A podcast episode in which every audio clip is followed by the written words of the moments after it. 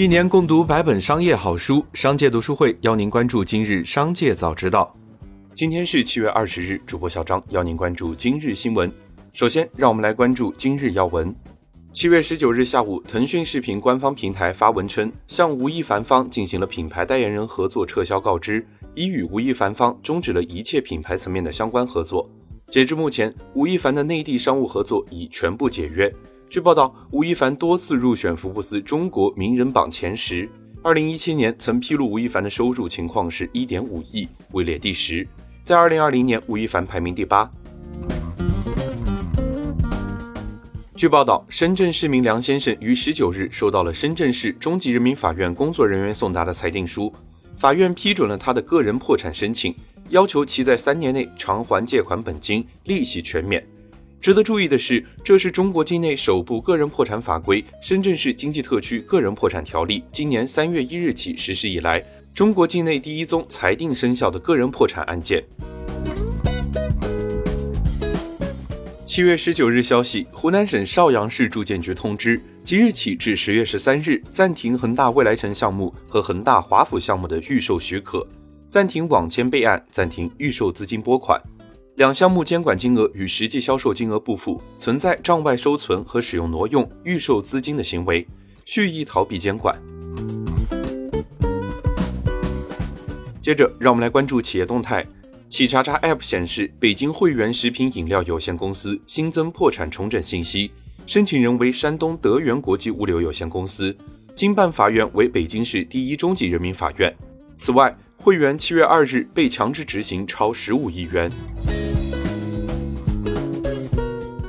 七月十九日，消息，苏宁易购日前在内部即时通讯工具苏宁豆芽上线了打车功能。据悉，使用者登录豆芽可一键打车，符合条件的无需垫付、无需开票、无需报销，全部后台完成操作。从供应链处获悉，vivo 首款自研芯片即将推出，内部代号为月影，但目前尚不清楚该芯片进一步的功能细节，或专为提升影像功能的一款芯片。七月十九日，阿里正式启动二零二二届应届生校招。据了解，这是阿里史上最大规模的校招，共开放了一百一十三种岗位。针对应届毕业生，首次开放了四十五种岗位和大量非技术类岗位。量子计算科学家等一批尖端技术岗位也首次向应届生开放。此前，战狼公司未经吴京许可，将其肖像用于槟榔外包装，并标注。电影《杀破狼》主演吴京助力“战狼”品牌等字样，对此吴京提起诉讼。近日，北京市第四中级人民法院公布了二审判决书，驳回上诉，维持原判，即战狼公司赔偿吴京经济损失三十四万元，公证费两千元，合计三十四点二万元，停止侵权，连续七天刊登声明向吴京赔礼道歉。据媒体报道。法拉第未来旗下首款车型 FF 九幺量产版已正式开始预定。据官网信息，用户需要支付五万元预定金，支持全额可退。据悉，此款 FF 九幺会在九月二十一日洛杉矶总部正式亮相，并于二零二二年上半年上市。七月十九日，搜狐公司董事局主席兼 CEO 张朝阳在搜狐新闻雪山行直播活动上表示。旗下畅游公司未来有在港股上市的计划，但是搜狐目前还不确定，要看具体情况再定。谈及搜狐未来的定位，张朝阳称仍会采取垂直化发展模式，集中精力做好一件事，做搜狐擅长的，即以媒体业务为主。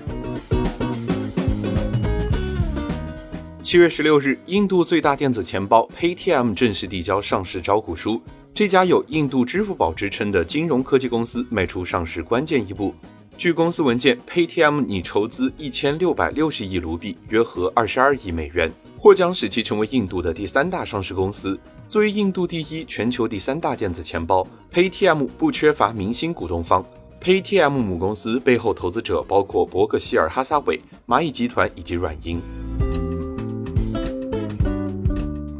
七月十九日，彩妆品牌橘朵在其社交平台发文称，创始团队仍是公司最大股东。橘朵依然是国货品牌。天眼查 App 显示，近日橘朵关联公司上海橘怡化妆品有限公司发生工商变更，郑自约、张小飞上海菊怡拓新管理咨询合伙企业、湖州宏裕股权投资合伙企业等股东退出。目前，该公司由 General Atlantic Singapore GD 公司全资持股。紧接着，让我们来关注产业纵深。国家统计局网站十九日发布上半年三十一省份人均可支配收入，上海人最能赚再登榜首。上半年人均可支配收入首次突破四万元大关，对比一万七千六百四十二元的全国线，上海、北京、浙江、江苏、天津、广东、福建、山东、辽宁、重庆实地跑赢全国。数据显示，目前十五个新一线城市中，九个城市超过了两万元每平方米。其中，杭州以每平方米三万七千五百五十八元位居第一，南京以三万四千零一十六元位居第二，中西部的武汉和西安均价也都超过了两万元每平方米。最后，再让我们把目光放向国际。当地时间七月十八日，贝索斯参加了训练速成班，为二十日的首次载人飞行任务做准备。长达十四小时的训练，包括安全介绍、飞行模拟等。前一天，马斯克转发了网友制作的恶搞他和贝索斯的表情包，并评论道：“哈哈。”表情包中，马斯克嘲笑贝索斯将要进行亚轨道飞行，只会接触太空边缘，而不是进入轨道。近日，英特尔正在和芯片生产商革新展开收购谈判，交易金额或将达到惊人的三百亿美元。虽然英特尔方面拒绝对此做出回复，革新方面的发言人也拒绝承认双方的谈判。但如果这笔交易顺利完成，将会是英特尔成立以来最大的一笔交易。